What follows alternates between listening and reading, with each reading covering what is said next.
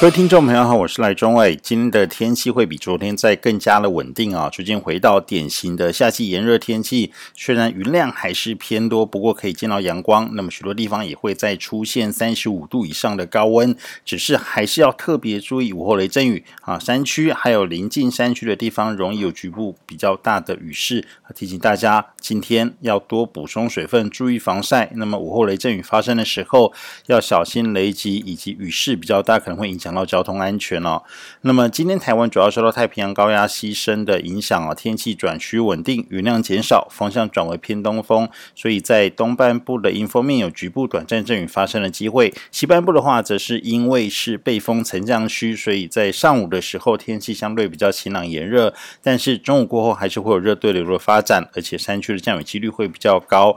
有下雨的地方，高温炎热的这个天气也会稍微的缓解，但是没有下雨的地方会感觉。觉相当的闷热，那么明后两天的天气会更加的稳定哦，因为太平洋高压会再往西延伸啊，对台湾的笼罩以及影响程度会更加的显著。那么各地的云量会比今天更少，阳光更强，温度也会更高。不过山区还是会有午后热对流。那么到周末的时候啊，太平洋高压有可能稍微的这个减弱啊，预计午后雷阵雨会再增加。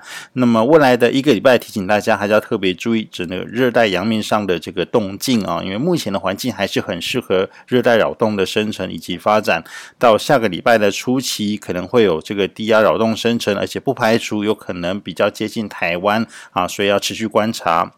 至于哈格比台风，目前在长江口附近已经明显减弱，未来会逐渐往北北东，向这个朝鲜半岛的方向来前进。要再增强的机会不是很高，而且它的移动速度也比较快。至于日本跟韩国，目前则持续受到梅雨锋面哦，这个滞留锋面的影响。那么未来几天还是会有局部比较不稳定的天气。以上气象由天气风险赖中伟提供。